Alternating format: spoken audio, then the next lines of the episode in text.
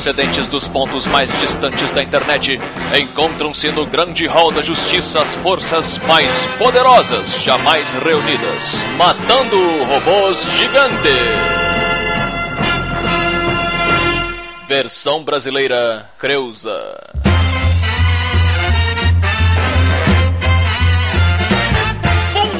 Dia! Boa tarde! Boa noite! Estamos começando mais um Matando Robô Gigante. Eu sou o Beto Estrada e estou aqui com Afonso mais rápido que uma bala Solano. e diretamente de Brasília. Diogo Braga. Olha o jogo Losing It, Beto. Pois é, tá, tá indo, né? Tá indo embora, né? A máscara da sanidade de Didi Braguinha lentamente cai. Mas, cara, eu comi, um, eu comi um bolo com leite condensado, mas eu botei tanto leite condensado que o meu corpo. Ele falou: Eu não vou levantar. Se você quiser, se esforça sozinho. Caralho, se você ouvir o MRG, assim, tipo, desde que começou a pandemia, você que tá ouvindo isso, faça esse exercício. Você vai ver que o Diogo, ele tá se autodestruindo. Tá. Teve um dia que ele botou, tipo, sei lá, acho que foi macarrão dentro da tapioca. Foi uma porra assim. Ficou maravilhoso. Ficou Aí, maravilhoso. maravilhoso. agora ele tá comendo leite condensado que nem um monstro. Caralho. Mas, mas tem que ter alguém, representatividade, entendeu? Tem que ter alguém que represente essa fatia. essa fatia.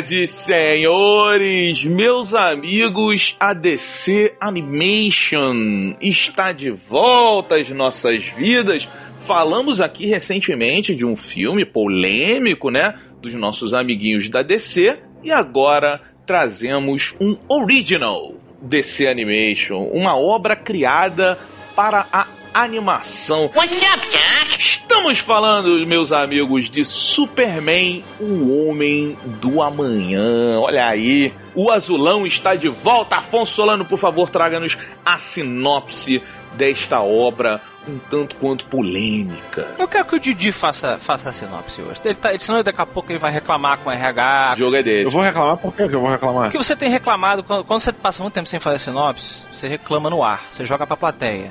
Aí nego, aí nego vem falar, pô, cara, o tá sem sinopse, tá? Então, tá aí pra você. é o famoso agora eu não quero mais, né?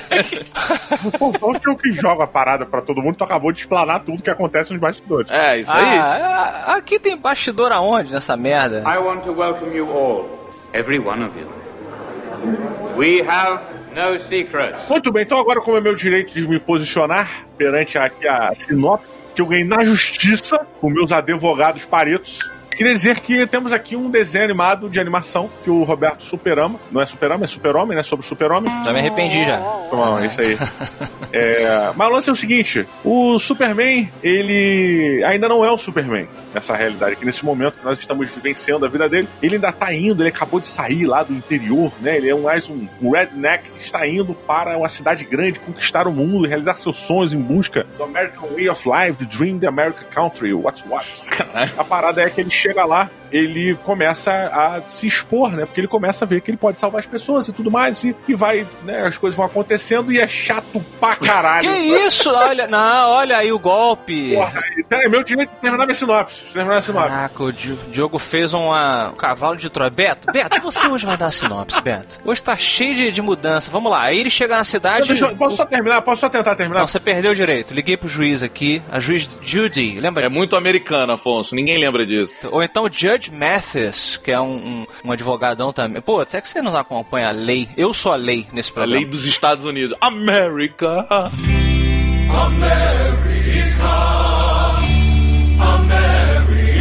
É a polícia do mundo. Você quer que eu fale a lei de, da onde? Da, da Suécia. Por que Suécia? Por que que você puxou Suécia?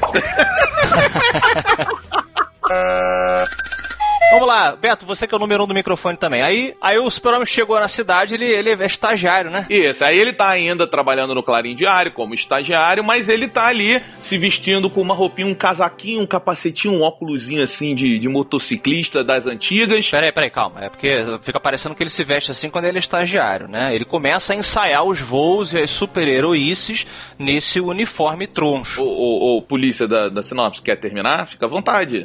Não, mas que eu não posso ficar sentado aqui vendo vocês. Gente, eu recebi o manual. Eu não recebi o manual da. É, não, né? Aparentemente ninguém, né? eu prezo pela narrativa, pela coesão da narrativa nesse programa. Os ouvintes ficam malucos. I am a writer. This is me writing. Look at that. I just finished a novel. Suck it. Você tá falando que o cara é estagiário de capacete e jaquetinha. Ele é estagiário da onde? Ué, ele não pode ir trabalhar de capacete e jaqueta? Porra. Enfim, aí, aí o Clark Kent, estagiário do Clarim Diário, ele, quando ele vê um perigo, ele fala assim: porra, preciso esconder o meu rosto. Aí ele bota o casaquinho de couro, o capacetinho de motocicleta e o óculosinho e vai salvar. As pessoas começam a, falar assim: pô, tem um. Tem um, um, um homem super por aí, rolando, salvando as coisas. E a Lois Lane, que é recém-contratada do Clarim Diário. A Lois Lane mais linda de todas as versões que eu já vi é a desse desenho. Mano. É, não. Então, vamos falar do desenho. É um, é um caso à parte depois, né? E aí chega um, um alienígena né? E esse alienígena, quando você vê é o lobo que vem atrás do último kryptoniano. E a partir daí, meus amigos, temos um, uma história de revelação do super-homem para o mundo, não só do super-homem, mas do Clark Kent entendendo qual é a terra dele, qual é a origem dele com o outro personagem que é o nosso querido Caçador de Marte também. Ah, a primeira coisa que me chamou a atenção, creio que de vocês também, porque o nosso sentido principal aqui ao consumir essa obra é que o estilo desse desenho animado do traço, das animações, né, das movimentações, o design dos personagens, ele é diferente de todas as outras animações da DC Comics. Não, olha, eu, posso, eu queria fazer uma, um parênteses interromper. Desculpa quebrar um pouco do ritmo, tá? Os policiais aí. Mas eu queria deixar aqui registrado, tá? Que é, é tão, é, é tão triste ver que a primeira coisa que você fala sobre essa animação é uma outra coisa que não é o fato do Superman voar pelado. Clint! Você não gostou? Você não gostou dele, dele, a roupa dele rasgando? Não, não é ele, cara. Ele voando pelado, tá? E o super membro dele, ele, ele fica de cabeça pra baixo. então você imagina o que acontece com o super membro. Fica molenga ali, né? Com o saco. Imagina a loucura do super membro. Você fica pensando, será que ele tem capinha? será que ele tem pila? O que, que ele faz? Então o super membro, ele é desenhado de uma forma forma e animado de uma forma muito diferente. Eu já colocando aqui a minha opinião, muito melhor. A qualidade da animação e do design de personagens dessa dessa obra aqui, falando da, da, do visual, né? Não no roteiro ainda. Cara, ela me conquistou de cara, assim. Parecia uma parada é, de, alto, de alto nível. Não que as outras não sejam, mas ela é tão mais fluida, cara. Sacou? Cara, ela... eu, eu quando eu comecei a ver, eu tive um estranhamento. Eu falei assim, porque me. Sabe o que, que me parece? Parece. Teve uma época que a Marvel e a DC tentaram fazer quadrinhos animados. E era uma parada muito escrota. E eu falei assim, caralho, essa simulação de quadrinho animado, as linhas dos personagens têm um bold puxadíssimo, assim, né? É, o contorno dos bonequinhos, pra quem não. Pode dar, dar um Google aí, né? Coloquem Super-Homem, Superman, sei lá, o Homem do Amanhã. O contorno dos bonecos, ele é muito mais grosso do que o desenho interno. Isso é uma coisa bem característica de quadrinho, né? Pois é, e aí eu, eu fiquei assim, eu falei, caralho, tá muito esquisito, porque estava me suando muito um, um desenho muito pobre, assim. Eu não entendo disso. Então eu falei assim. Pobre? Calma. É mesmo? Eu não entendo disso. Aí eu falei assim, pô, tá muito simples. Só que o lance é, conforme eu fui vendo, e, eu, e depois a gente vai entrar na parte do roteiro também, que eu acho que funciona bem, a parada foi, foi me conquistando, eu fui curtindo. E aí você vai vendo o design de cenário, e aí entra um elemento que também faz parte da arte, mas que é assim: peraí, o Superman acabou de se revelar, mas eles estão meio que em 2050, porque os prédios são futuristas. e aí, isso dá uma confusão, e, e, e, eu achei, cara, eu achei é, magnético essa arte, sabe? Eu fiquei meio hipnotizado, assim, caralho, eu não tava gostando, mas tá tão legal ver isso que está acontecendo. A arte te causou algum efeito positivo? Eu sei que o resto você vai falar mal, Didi, mas algum efeito positivo essa arte diferente dessa animação te causou? Causou uma ereção quando eu vi o Superman pelado. Cara, eu, essa parada é realmente engraçada, me chamou a atenção. E só que diferente do, do Beto, que sentiu atraído, magnético, né? O negócio, cara, eu achei bem caído, assim, bem caído, porque eu, eu entendi que fosse uma. Essa questão da localização temporal, né? É, eles estão numa época atual, só que o design das paradas e, e, a arte, de certa maneira, a representação que eles deram pros prédios, eu não sei se foi um erro ou se uma escolha. Foi uma escolha. Eu pesquisei, eu vou, eu vou entrar nisso depois. Foi uma escolha clara do diretor fazer isso, tá? Não, não. Metrópolis sempre foi colocada no universo DC como a cidade do amanhã. Então ela sempre te, teve esse intuito de ter esse essa arquitetura mais pra frentex. Se você for ver nas primeiras histórias do Super-Homem, tinha aqueles, aqueles super ângulos, aquela, aquela visão de como será o futuro. É, mas assim, é porque tem também o lance que a DC, a DC ela trabalha o seguinte, os quadrinhos são a linha padrão, é a linha que vale. É um remake de origem aqui, né? É uma é uma nova história de origem. Então, eles, eles meio que fazem isso. Então, aqui seria uma outra linha temporal que com uma outra evolução de sociedade, muito parecida com a nossa, você tem isso. Mas eu achei tão diferente, tão, tão inovador. Pô, mas cara, tu acha meio vazio, gente? Não, é, só, eu, eu, acho, eu concordo com vocês, ainda mais com a explicação agora. Foi do caralho, realmente. Ganhou, eu, eu deixo de tirar os pontinhos que eu tava tirando. É, mas ao mesmo tempo, eu achei o universo tão vazio. Isso eu concordo com você, Didi. É porque é o seguinte, eu comecei falando da, da questão da animação em termos de é, design dos personagens muito mais do que a arquitetura da coisa. E principalmente porque o movimento. Você tem mais frames, ou parece que tem mais frames de animação né, mais imagens colar, para quem não sabe, né, cada segundo de uma animação são 24 frames, 24 fotos no cinema, né? é, no cinema, que quando você toca de uma vez só fica aparecendo um movimento.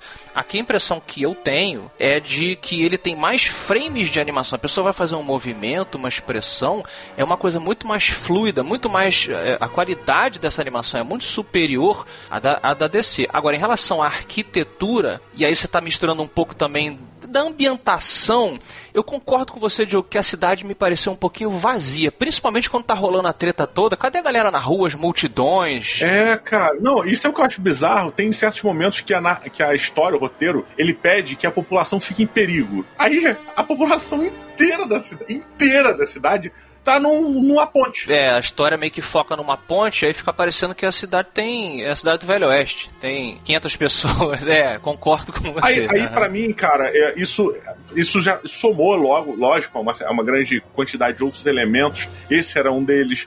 É, a arte, eu acho que ela ficou diferente, não me agradou tanto. Eu acho eu gostava muito daquela arte mais tradicional, menos cartunística. Ela ficou mais cartunística, ficou mais óbvio que era um desenho, vamos botar assim. Muito né? próximo do quadrinho, né, na verdade. Mais assim. próximo do quadrinho quadrinho. Eu não gosto, eu prefiro a parada mais anos 90, quase, sabe? Tipo, X-Men dos anos 90, sabe? As animações da DC ainda tem uma grande herança do Bruce Timm, é, desse artista do, do Batman Animated, se você for reparar o design de todos os personagens, a partir do Batman Animated Series, depois Batman do Futuro, e todos eles é muito parecido. Aqui é uma outra direção de arte, é, é, o, né, é o traço, é a anatomia da pessoa, e aí eu discordo um pouco de você, eu não acho que ela é mais caricata não, ela é mais realista. Quando você pega o Animated Series, que é fodão, ele é, ele é super caricato, você vê aquele coringa, né, exagerado, o próprio queixo do Batman, que é um negócio gigantesco, assim. É, exato. Aqui, me parece que eles estão tentando fazer as proporções mais próximas ao real. Vou dar um exemplo pra vocês, para você ver como é que aqui tem muito mais detalhe do que nas outras animações. Vocês repararam nos dentes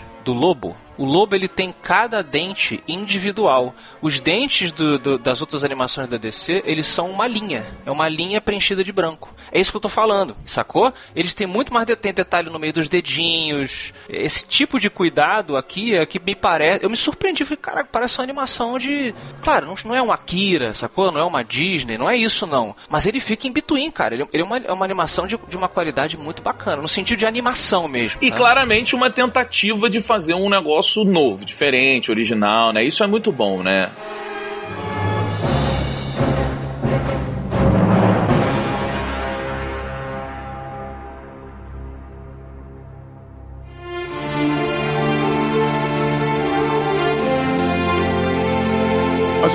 Desconforto da mudança, é, somado a outras coisas, me gerou essa, essa parada. É, e o que mais me puxou a atenção negativa para essa série é uma coisa que normalmente, quando eu vejo as animações da DC, elas têm um roteiro que, em geral, é o ponto alto do que eu tô vendo. Um roteiro bom, personagens bacanas, são animações feitas para adultos, sabe? Não são animações feitas para criança. Criança vai assistir, não tem problema nenhum, mas a história ela fala com a pessoa que tem a mente pensante, melhor do que uma, uma, um desenho de boboca. E nessa vez eu achei a história tão rasa, tão sem virada, sabe? Tipo, a virada é. E chegou o lobo. Quem poderia esperar, hein, o lobo? Tipo, porra. Não, que é uma surpresa ele vir caçar o super-homem, é. É irado, cara. É irado, mas não é, mas não é. Isso não é um plot de roteiro. Não tem uma. Não, o roteiro ele é, é isso aí, vê o lobo. O lobo chegou. Como isso é desenvolvido, é outra história. Eu concordo, eu, eu discordo que é raso, eu acho que ela é simples. É o lobo que vem caçar o Superman. O Superman, nesse processo, descobre que existe alieni super alienígenas solitário. É ele conhecendo a Lois Lane, etc. Você vai apresentando as peças de um mundinho que nas, no futuro, né?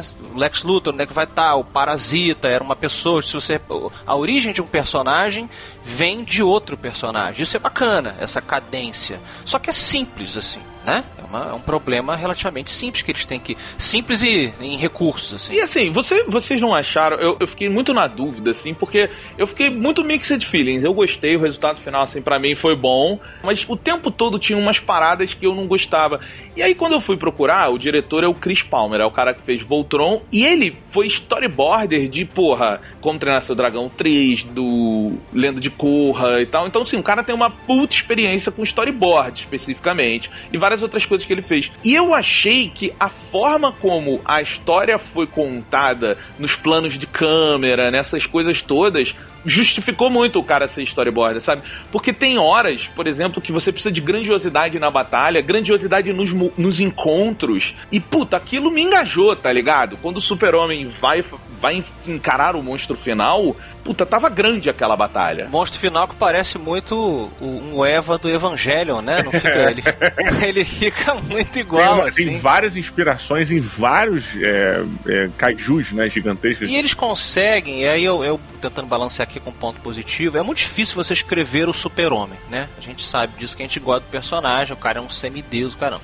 Mas eu achei que eles conseguiram aqui balancear muito bem, oferecendo aqueles recursos de diminuição de poder que a gente já conhece, Kryptonita e tal, um inimigo que literalmente pode sugar a força do cara. Mas eu entendi também que esse super-homem aqui, ele é um pouquinho. Eu gosto mais dessa abordagem. Ele é menos semideus que as outras versões. Tá começando, né? É, mas eu digo assim, em níveis de poder também, eu acho esse super-homem mais interessante. É maneiro o lobo poder cair na porrada com o cara e você fala, velho, super-homem pode morrer. Não, eu acho que essa. Uma vez a gente tava conversando, a gente tem. Porra, a Retorno Robô, a gente tem 12 anos, né? A gente tá agora na puberdade. Yeah. A, a, gente já teve diversas discussões sobre a personagem do Superman e sobre como o maior vilão dele seria, às vezes, o próprio planeta Terra, ele conter catástrofes da natureza. A natureza é difícil você ter. Então, quando você restringe o, o Superman e permite com, e mostra as fraquezas dele, não só a criptonita de maneira imbecil, é como acontece, inclusive, na minha opinião, de maneira imbecil, quando você mostra que ele não é o todo poderoso Superman, cara, é muito divertido. Que o legal da fraqueza é você ter que explorar ela para poder descobrir suas forças, né, cara? Exato. É você torcer pro cara. Cara, como é que o cara vai Como é que ele vai pegar um inimigo que não pode ser pego, digamos, né? E aí você vai torcendo e quando vem a solução inteligente, você se sente realizado. E, e, e eu acho que o filme consegue trabalhar em cima disso tudo e explorar é, o que é, o maior poder do super-homem sempre foi a humanidade, né? Ele é um alienígena que é muito humano, assim, e sempre teve isso. E eu acho que o filme conseguiu explorar isso, sabe? Tipo, eu, eu senti, eu senti essa, esse momento em onde o super-homem ele tem que olhar para a Terra e fala assim, é, essa é a minha casa, onde ele reconhece, ele finalmente entende isso. E a adição dos pais dele é tão sutil, mas forma tanto aquele personagem. Eles formaram uma criança para que ela não se tornasse um Homelander do The Boys. Ah, tá. A importância de, um, de, um, de uma figura masculina e feminina, né, da família em si na criação de uma criança, é, né, para ele não virar um monstro, cara. Então, é, isso é legalzinho, é bem pontuadinho assim. Ele foi bem criado, né? Vocês acharam os vilões surgindo da maneira que surgiram? Ai, cara, o, o, o, o monstro. Nossa, eu achei tão boboca. Ai, e cuspiram na boca dele. Ai, agora ele virou uma criatura. Vai se fuder, cara. Bota o Jeff Goldblum então pra dublar essa porra e ele virou uma mosca. Porra, cara, eu, é isso, essas paradas que acontecem, elas são muito tipo, aconteceu ali, caiu, pode acontecer. Claro que pode, porque é um em um bilhão pode acontecer. É, mas olha só, então, eu não acho que foi óbvio em, em alguns sentidos. Por exemplo, o, o lobo chegar, eles realmente chegam. Ah, chegou do nada o lobo. Mas é a grande surpresa, é pra ser uma surpresa. É pra né? ser uma surpresa, o nego acha que é um meteoro, né? Uma nave alienígena. Quando vê o lobo, você fala, caraca, o lobo e tal. Quando ele tá caçando, ele tá ali por, por quê? Ele não tá ali pra zoar, ele tá ali pra caçar o último kryptoniano. Então isso faz sentido. Beleza. Aí durante a luta, ele usa um artefato que era pra afetar o super-homem. O super-homem foge dessa parada esse artefato acaba afetando um- uma pessoa terráquea. E esse, essa junção né, de uma coisa alienígena com o terráqueo, um clássico dos quadrinhos, o sci-fi, gera o próximo problema pro super-homem. Então as coisas elas vão acontecendo derivadas umas das outras É em escala, né? em escala. Então elas têm sentido. Como que elas são trabalhadas, eu concordo com você que poderiam ter sido trabalhadas melhores. Mas aí é outra história. É, e eu acho que, ô Diogo, esse negócio do lobo, ele é maneiro, porque a justificativa do lobo vir atrás do super-homem, ela, ela funciona bem pra caralho, porque assim, eu caço os últimos de suas espécies, porque eles são mais caros. Isso é o lobo. Mas não podia ser melhor um, um desenho do lobo, então? Você não gostou do lobo no desenho? Ele tá. Não, não, eu gostei do Lobo, mas é que pra mim é tão, foi tão inu- de repente apareceu. Cara, quem conhece quadrinhos, quem conhece o Lobo, o Lobo é do caralho. O Lobo já matou o Papai Noel, cara. Na- Na boa, quem elogia o lobo assim, Diogo, não pode reclamar da infantilidade. Porque assim, a gente gosta do lobo, mas o lobo é o personagem mais. As coisas acontecem do nada. O Lobo é o Wolverine da DC, cara. Não, não. É, o, o que o Wolverine tinha de fodão, de, de pô, rock and roll, e é isso que eu faço, rebelde, é o Bart Simpson. Don't critique my technique. I'm no geek. I make the principal nervous. É o Lobo, cara. Não, o, o lobo ele é meio que o Deadpool, é, no sentido de que ele quebra a quarta parede, ele foi pro céu, ele foi pro inferno, ele matou o Papai Noel. Cara, teve uma época do Wolverine que o Wolverine era tipo assim: Wolverine contra o Cable, Wolverine contra não sei quem, Wolverine contra o coisa, Wolverine contra... Era o Wolverine lutando contra os heróis para abastecer a sede dos leitores de saber quem ia vencer. Mas o Wolverine faz sentido. O lobo, Diogo, ele não faz sentido. O lobo virou o Robopop. O lobo, sabe, matou todos os anjos do céu. O lobo, ele não faz sentido. É, ainda aqui, peraí, mas ainda aqui Mas- também, o, o lobo, esse do Robocop é muito zoado.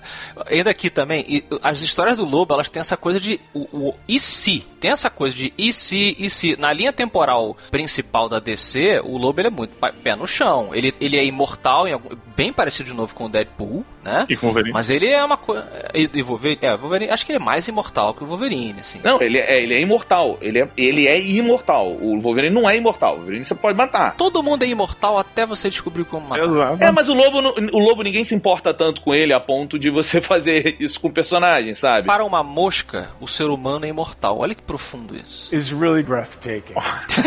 É um ponto. É interessante pensar nessa parada. Mas olha, eu, eu- é uma coisa que eu acho engraçada e, e que bota muito o Superman em xeque pra mim. É, a gente falou sobre a questão das fraquezas, né? E eu comentei a questão de quando você vê as fraquezas do Superman o Superman tendo que lidar com elas, é realmente mim um dos pontos altos que da maioria das pessoas. Mas no fim das contas, o, o Superman acaba sendo um grande axioma da parada. Porque, por exemplo, uma das explicações do lobo não ter uma periodicidade tão apurada e você não aguentar ver as paradas do lobo todo dia, toda semana, um herói que você, que se, você se apegue tanto a ele, é porque não- não- ele vai ganhar final. É, Ele, ele vai resolver a parada. Tem, olha, te- te- teve, uma, teve uma série em quadrinhos muito boa do Lobo que saiu aqui no Brasil. Ela era pintada, não vou saber o nome do cara, perdão, mas era, uma, era um desenho que não é, era, era semi, semi pintura, assim, não era exatamente nanquim e cor de computador. Muito bom. É, depois perguntem lá no- no- nos nossos twitters. Vamos lá, Twitter, arroba Afonso Solano com dois F de faca. Arroba BetaMRG. E Diogo MRG. É, lá na rede social pergunta que eu vou colar o, o nome do artista, mas ele retratava aí as aventuras do lobo enquanto caçador de recompensas pelo espaço, nem tinha humanos assim. Então era tipo, vou, o cara tinha que caçar um alienígena e o alienígena, as bolas, os- o, saco escrotal do alienígena, ele, ele era pesado, aquela raça ficava tipo um tipo uma arma, sacou? Então eles faziam essa zoeira do lobo, do mundo escroto, literalmente aqui, é, mas o desenho era muito, muito bem feito e as coisas tinham peso. Tipo, ele, ele, ele se fudia pra caralho. Ele perdia, ele era preso, ele era decepado. É, claro, ele não vai morrer porque ele é o astro. E pior que ele já morreu. Olha o próprio argumento. O lobo já morreu. Ele foi pro céu, pro inferno. E mandaram de volta. Mas você consegue contar uma história do lobo enquanto um mercenário. Acho que fica aqui a sugestão pra gente fazer um episódio de um quadrinho do Lobo. Vamos escolher um. Vamos fazer um episódio de um bem clássico. A gente. Talvez esse do Céu e do Inferno seja o mais clássico do Lobo, né? A gente pode botar um episódio do MRG aí mais pra frente, que é um personagem que vale o debate, eu acho. Vale, é, é. E realmente eles roubam um pouco o show, né? Nesse, nessa animação. Eu acho que muito da, do desgosto do Didi vem pelos argumentos que ele apresentou em relação ao lobo, né? Que é meio que o mecanismo inicial ali pra rolar a trama.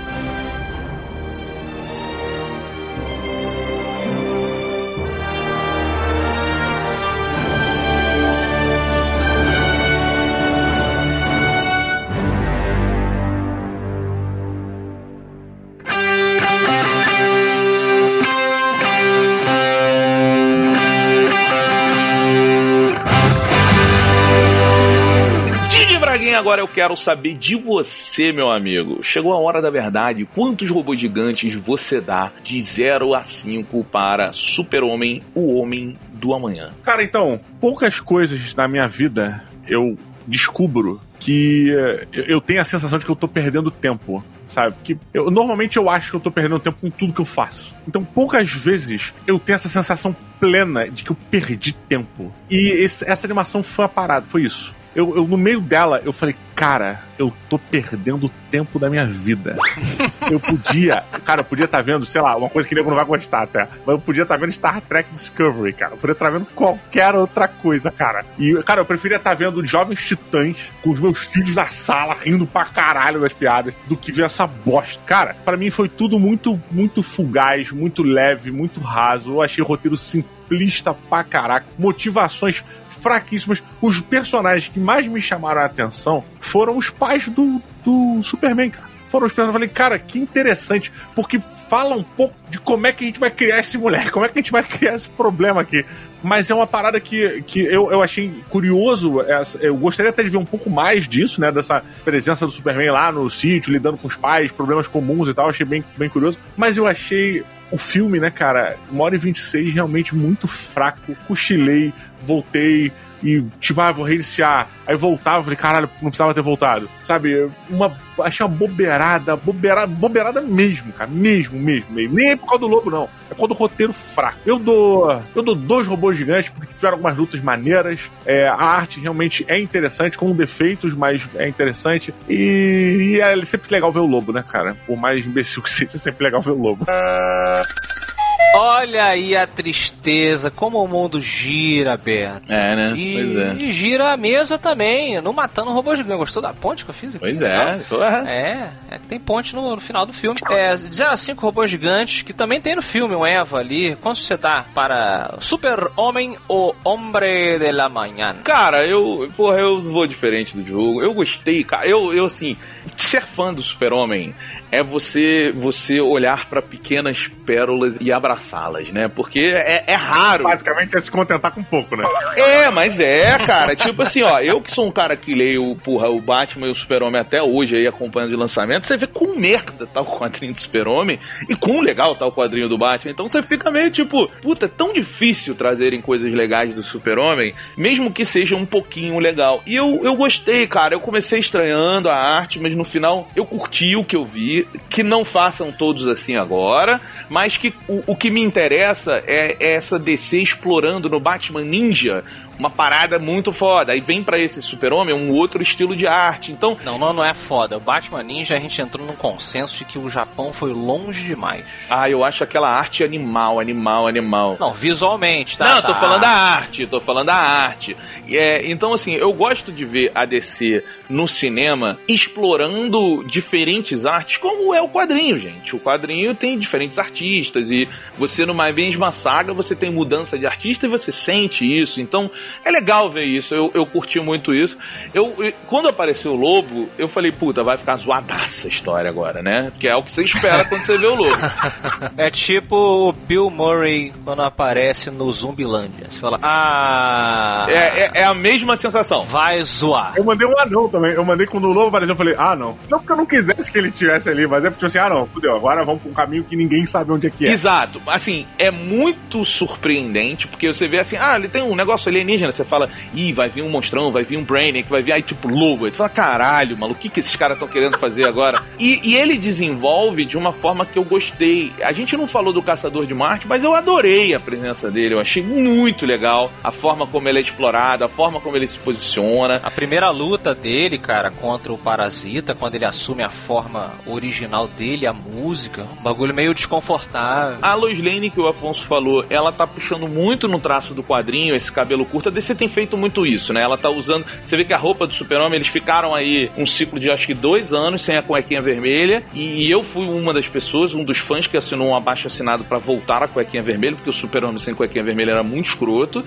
E aí voltou, e aí você vê que assim, mas tem a, a, a, o negócio do pulso vai um pouquinho pra frente. Então você vê que eles, eles conversam com a estética que está sendo executada na linha principal do quadrinho dentro das outras obras de arte dele. Então, assim, eu, eu gostei da Lois Lane, cara. Eu acho que ela, ela também é mais uma peça de composição ali naquele homem que vai virar o super-homem. E até ela, porque você vê que ela tenta dar uma sacaneada nele, depois ela aprende que a sacaneada não, não foi legal. Então, a evolução do, do, do, Clark Kent não é, não é somente dele, mas do ambiente ao redor dele, do mundo que agora vai precisar aprender a confiar num alienígena como seu protetor, no mundo que agora vai precisar aprender que existem alienígenas entre nós, porque no filme tá claro que o Batman tá lá e é muito legal a citação do Batman. É verdade. É muito legal, muito sutil, mas muito boa. Mas existem essas pessoas, mas não existem alienígenas. Então eu acho que todo esse processo de evolução, eu não acho que vai continuar, eu não acho que a gente vai ter aqui um universo desse Super-Homem da Manhã, mas eu gostei de ver ali essa forma como ele foi explorado. Gostei muito do posicionamento de câmera. O monstro no final, você sente a grandiosidade dele, assim, né? Você olha ele muito de baixo. Quando o Super-Homem vai encarar ele, o Super-Homem é muito pequeno, mas imponente, porque o traço faz ele ser muito imponente, seguro do que. Ah, cansou, não cansou? A gente ficava dando muito close na cara do monstrão, mano. Cansou, não, faz essa porra aí. Eu, eu gostei, eu gostei. Então, assim, cara, para mim foi um. Eu vou dar um 4 que eu não acho que merece, mas porque eu sou fã do Super-Homem. O cara tem a tatuagem do Super-Homem no braço, ele não pode dar menos que 4 de jogo. Eu daria 3.5, mas é tão raro ver um negócio legal do Super-Homem que eu tenho que valorizar. A gente escolhe aqui que a gente prende o nosso rabo, né? Caralho. 4, o cara tá dando 4 nessa porra, cara. Pelo amor de Deus.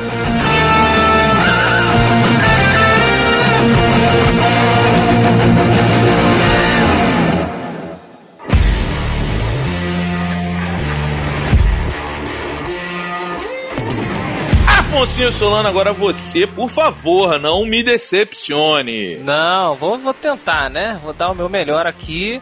É, eu acho que o melhor dessa animação, é, tanto que foi o aspecto que eu abri a minha opinião no começo do programa, é o visual. O, o departamento de arte desse, dessa animação aqui é, na minha opinião, muito superior ao das outras animações, como eu falei, a, a, qualidade não só do design dos personagens, dos detalhes e tal, mas da animação mesmo, a transição de uma, de uma postura para outra postura. Você tem muito mais quadro, a coisa é muito mais realista, muito mais fluida. Na hora que começou, eu falei assim, véi, por que, que os outros filmes da DC não são assim, cara, com esse layout, com esse, com esse design? É, eu concordei com a coisa do Diogo da cidade, isso eu acho que fala muito sobre a, a ambientação, no sentido sentido de que é uma ameaça ali, eu diria que global, é literalmente uma ameaça que está crescendo de algo urbano para possivelmente mundial, e eu não tive a sensação de que o mundo está preocupado com aquela porra daquele monstro. Uhum. Parece uma parada muito local, assim, e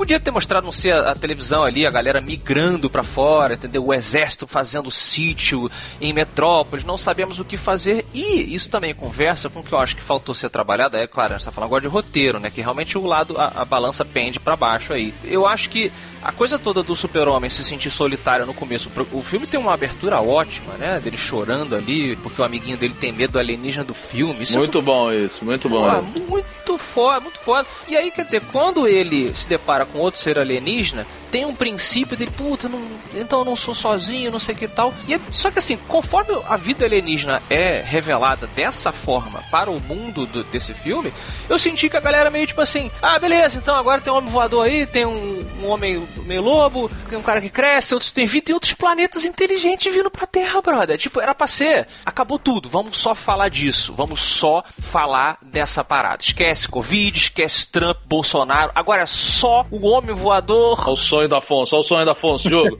Olha o Afonso aí falando. Caralho, vamos só falar disso, gente, por favor. Vamos só falar de ET, cara, porque eles chegaram. Eu senti essa. Isso conversa muito com o que o Diogo falou, essa sensação de que o mundo é real. A, a, parece que esse mundo não é muito real. Olha que, né? É, é, meio que isso, assim. Cadê a galera falando? Eles mostram a televisão e tal, mas achei que faltou essa sensação de que você tá numa, numa entre aspas, numa simulação de um mundo real ali. Agora, eu, eu sou, né? Minha formação é de desenhista aqui, de animador também, trabalhei com isso, então isso que me pegou, sacou? Isso que me capturou muito. É, mas tentando fazer o balanço para nossa nota robótica, eu acho que eu vou num, num 3.5 aqui. É você botar uma atriz muito talentosa, na minha visão, numa, num texto ok, num texto ok para fraco. Assim, putz, que desperdício, uma arte tão foda, um visual tão. Essa moça sabe atuar tão bem e ela tá falando umas palavras meio whatever, assim. Então acho que eu recomendo para essa galera que tá curiosa desse, do, do, visual, assim, que uma hora e pouquinho, uma hora e quarenta ali, uma aventura, um colírio para seus olhos. Pelo menos, pelo menos uma coisa diferente visualmente. Cara, desculpa, você terminou seu ponto, Afonso, porque eu achei tão merda esse programa que eu não quis nem ouvir a tua opinião. Tava vendo imagens aqui no Google, no Google Imagens aqui. Tá vendo imagem de quê, pelo menos? Planeta. É provável que tenha vida microscópica em Vênus. Sabe que o próximo vírus agora vem da minha galera, né? Vocês estão. Caralho, o Afonso é muito entusiasta, porque vida microscópica, nego acha todo mês em algum lugar.